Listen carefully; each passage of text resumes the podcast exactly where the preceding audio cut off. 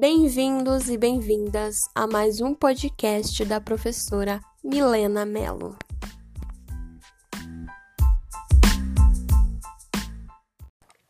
Olá, pessoal, como vocês estão?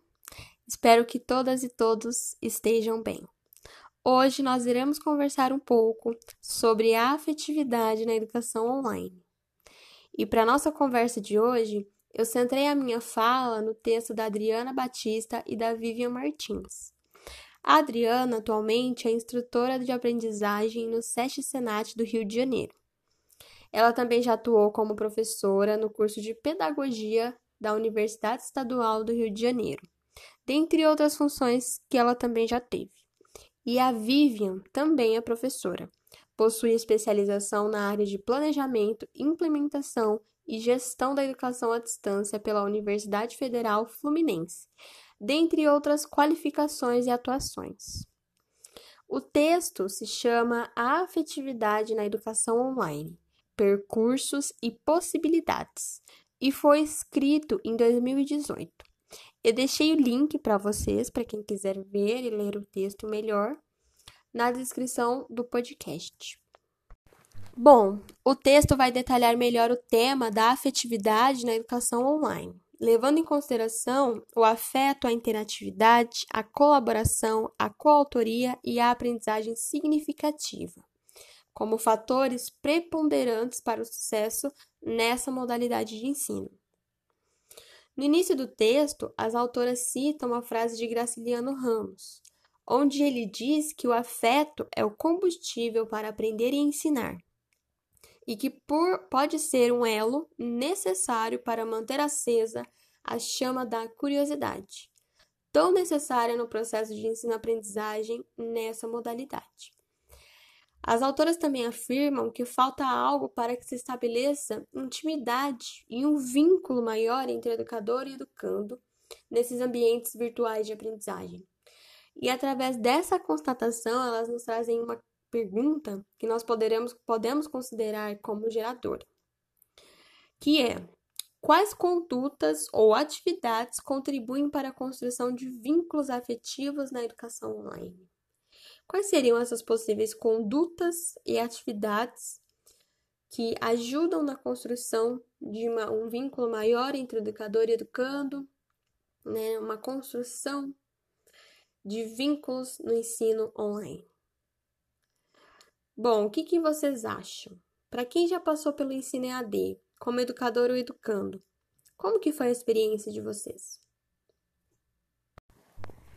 É, entender o significado da palavra afetividade é um processo complexo e abrangente, pois essa palavra está relacionada à vivência dos indivíduos em determinadas circunstâncias e às suas mais diversas formas de expressão.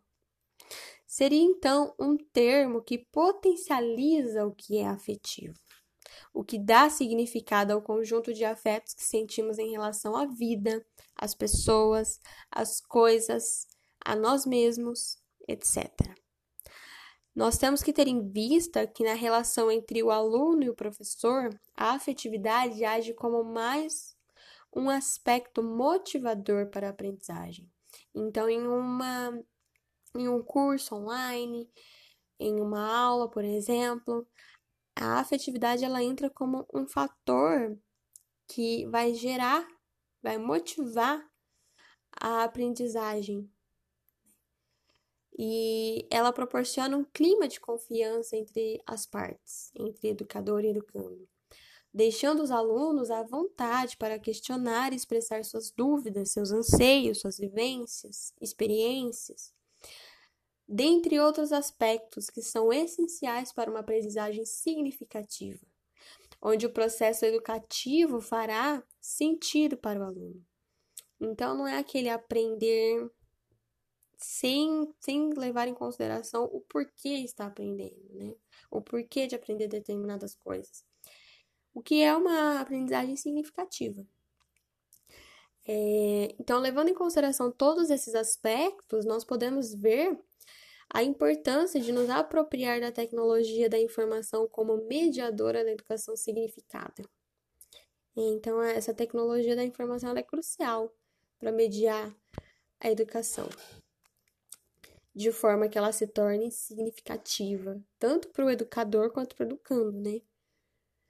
É importante frisar que a educação online não é definida exclusivamente pelas tecnologias digitais, pois ela também é amparada pela interatividade, afetividade, colaboração, coautoria, aprendizagem significativa, entre outros buscando a visão de que aprendemos qualitativamente nas trocas e nas construções conjuntas. Então, a educação online, digamos que seja um grande pacote que englobe todas essas características e não é simplesmente definida pelas tecnologias digitais. Né? Tem metodologias de ensino, formas de abordagem, dentre vários aspectos. Dessa forma, o docente deve atuar como mediador do conhecimento, por meio de uma abordagem mais afetiva, ou seja, fazendo-se presente no ambiente virtual e atento à movimentação dos estudantes, os atendendo de forma individual e atenciosa, lendo e respondendo atentamente aos seus trabalhos, participando ativamente dos fóruns, buscando agregá-los e instigá-los ao novo como também estimulando a interação de uns com os outros. Então, nós percebemos que o docente ele vai ser um mediador muito importante né, nessas modalidades de ensino, onde ele deve, né, e é muito importante que ele faça isso, que ele acompanhe cada estudante de maneira individual, é, atento às suas movimentações no ambiente virtual de aprendizagem, é, as suas participações, é, o seu progresso em relação às atividades propostas, e que o professor, que será o mediador do conhecimento através dessas plataformas, tenha um, um contato maior com esse estudante, né? com cada estudante individualmente, seja através de redes sociais, seja através de chat, seja respondendo aos fóruns, né? etc.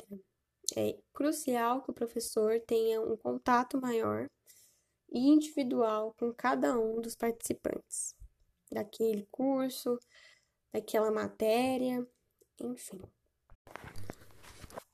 A construção desse vínculo em ambientes online pode se dar por meio da comunicação verbal escrita, por exemplo, ou através de tecnologias que sejam capazes de representar as emoções e sentimentos. Então, como eu mencionei há pouco tempo, o professor pode simplesmente conversar através de um chat, através de uma rede social com o estudante. Não precisa necessariamente ser uma videochamada em que ambos se vejam, etc. Pode ser uma conversa por texto ou verbal através de áudios, por exemplo, no WhatsApp. A afetividade é possível na educação online. No entanto, há que se ressaltar que as práticas do docente online constatam a ressignificação do papel do professor no ambiente virtual de aprendizagem, para que a abordagem afetiva trouxesse resultados reais, traga resultados reais no caso, né? Considerando a interatividade, a disponibilidade e a coautoria. Então, é uma ressignificação de papéis, tanto do docente quanto dos estudantes né? Não adianta o docente transpor para o ambiente virtual de aprendizagem as suas aulas, assim como ele dá no ensino presencial tradicional. Né? Ele tem que transpor para o ambiente virtual de aprendizagem, fazendo as adequações necessárias e ressignificando ali o seu papel como mediador, como uma pessoa que vai deve ter um contato maior com os estudantes para acompanhar o seu progresso, a sua aprendizagem, as suas dificuldades, etc.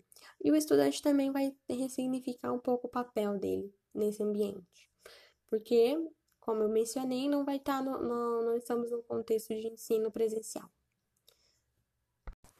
Então, de acordo com os aspectos que eu mencionei relacionados ao texto, nós podemos concluir que a afetividade ela está além do, das práticas docentes, né? Ela também pode ser sentida no fazer, no fazer cotidiano desses docentes e discentes, né? ao realizar ações de interação, se fazendo presente no ambiente virtual de aprendizagem instigando essa colaboração mútua de todo esse grupo, de todo o grupo envolvido. E esses fatores são determinantes para o sucesso dessa modalidade de ensino. Né? Sem esses fatores, é, não, é difícil alcançar assim, um sucesso no sentido de que todos e todas consigam aprender, consigam absorver ali o essencial e o mais importante daquela disciplina, daquele conteúdo, enfim. Bom, falando um pouco sobre as minhas impressões do texto, eu, eu considerei bastante interessante na medida em que ele trabalha esses aspectos referentes à afetividade, de maneira que nos mostra o real significado da, da palavra afetividade e como que ela pode fazer parte do ensino online. Pois eu confesso que eu tinha uma ideia um pouco contaminada sobre o ensino EAD, né, desconsiderando que pode haver afetividade através dele. Eu não tinha parado para pensar na importância da afetividade nesse contexto de ensino online, né, de como que ela é importante para colaborar, para somar nesse, nessa construção de conhecimento de, entre docente e discente, né, professor e aluno. E sim, eu tinha essa imagem um pouco contaminada por conta de vários exemplos que eu já vi de ensino online, de ensino EAD, porque foi o que é o que está virando, de certa forma, o ensino EAD. É uma, sua, uma das suas faces, digamos assim, né?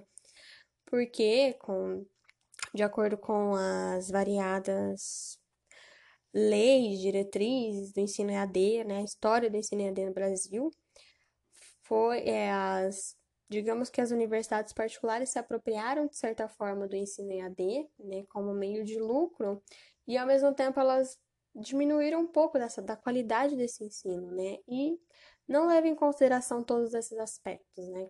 Quantas e quantas pessoas a gente não conversa que já passou por uma experiência de ensino EAD, fez uma graduação, graduação um curso técnico, uma especialização, o que for EAD, e eles falam que foi uma, uma experiência ruim, que não, não conseguiu aprender muito, que teve inúmeras dificuldades, etc. Então, a minha visão contaminada do ensino EAD versa um pouco sobre isso, né? Mas lendo esses textos, aprendendo que é EAD na raiz, né? A origem do EAD, a teoria do EAD, eu vejo que ele tem tudo para ser um curso, para não ser um curso, né? Mas ser uma modalidade de ensino super interessante, é, um pouco mais de, democrática, digamos assim, que pode é, chegar a, a, pessoas que não, não teriam a oportunidade de um ensino presencial, etc. Porém, a gente sabe que isso varia bastante no nosso contexto. Outro aspecto do texto que eu também achei interessante é que a afetividade, ela no, no, contexto do ensino online, não necessariamente precisa acontecer de forma em que todos se vejam escutem um a voz do outro, né? Eu achava que a afetividade seria realmente esse contato físico, mesmo que mediado por uma máquina, né, por um computador, um tablet, um celular, mas que as pessoas se vissem e se escutassem. Mas não necessariamente é assim, né? Essa afetividade pode, pode acontecer de uma maneira textual, como a gente viu no texto, como eu comentei anteriormente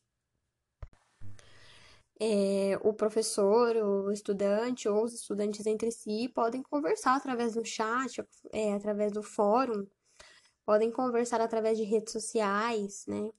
Não necessariamente precisam se ver e se escutar. E já são formas de trabalhar a questão da afetividade, né? Pois tem uma interação mútua, né, de todo o grupo. E com esse contexto de pandemia, eu pude ter algumas experiências através do ensino online, né, alguns grupos de estudo que já aconteciam no ensino presencial, mas agora com a pandemia a gente não pode mais se encontrar fisicamente, então a gente começou a se encontrar virtualmente. E tem sido, uma, tem sido experiências, né? São mais de um grupo de estudo. Tem sido experiências bastante significativas, né? Para a gente continuar mantendo um elo entre nós mesmos, né? Nós estudantes e com os professores, continuarmos é, pensando, discutindo, produzindo coisas na nossa área e vendo um ao outro, conversando, ouvindo as vozes, né? Compartilhando as nossas experiências nesse contexto de pandemia, os nossos, as nossas frustrações também, de certa forma, com tudo que está acontecendo, etc.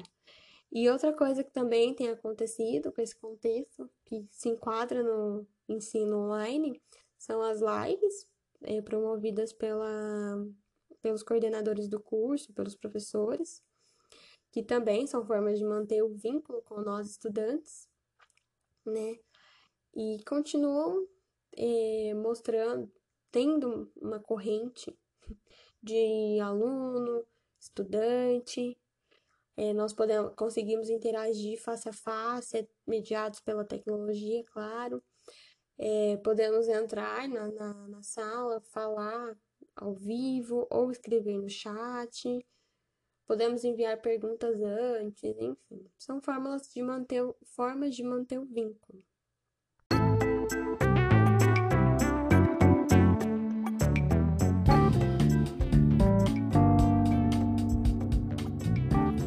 Bom, pessoal, por hoje é só. Espero que tenham gostado do podcast de hoje e até o próximo.